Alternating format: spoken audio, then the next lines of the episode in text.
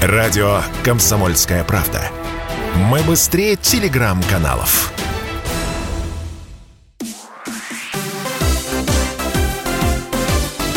Новости спорта.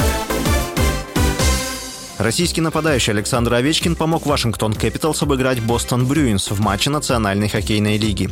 Встреча прошла накануне и завершилась со счетом 4-2. Овечкин забил победный гол в пустые ворота соперника.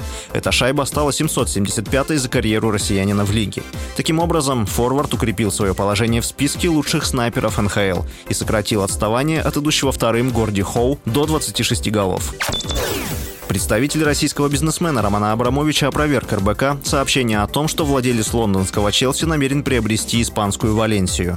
Информация не соответствует действительности, сказал представитель. Об интересе Абрамовича к Валенсии сообщил бывший вице-президент клуба Мигель Сорио, который является одним из кандидатов на приобретение клуба, пишет британская Daily Mirror.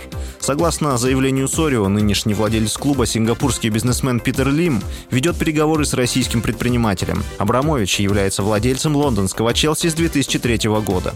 10 марта правительство Великобритании ввело в отношении российского бизнесмена санкции, заморозив его активы. На лондонский клуб также были наложены ряд ограничений, часть из которых была вследствие снята. До попадания в санкционный список Абрамович сначала объявил о передаче управления Челси Совету ветеранов клуба, а после выставил лондонскую команду на продажу. «Локомотив» стал самой грубой командой российской премьер-лиги нынешнего сезона. Железнодорожники поставили антирекорд по количеству красных карточек.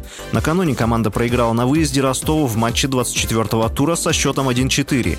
Играя в меньшинстве с 36-й минуты после удаления Наира Тикнезиана, эта красная карточка стала для игроков «Локомотива» уже седьмой в нынешнем сезоне. Игроки железнодорожников удалялись в играх РПЛ чаще футболистов других команд. С вами был Василий Воронин. Больше спортивных новостей читайте на сайте спорт sportkp.ru Новости спорта.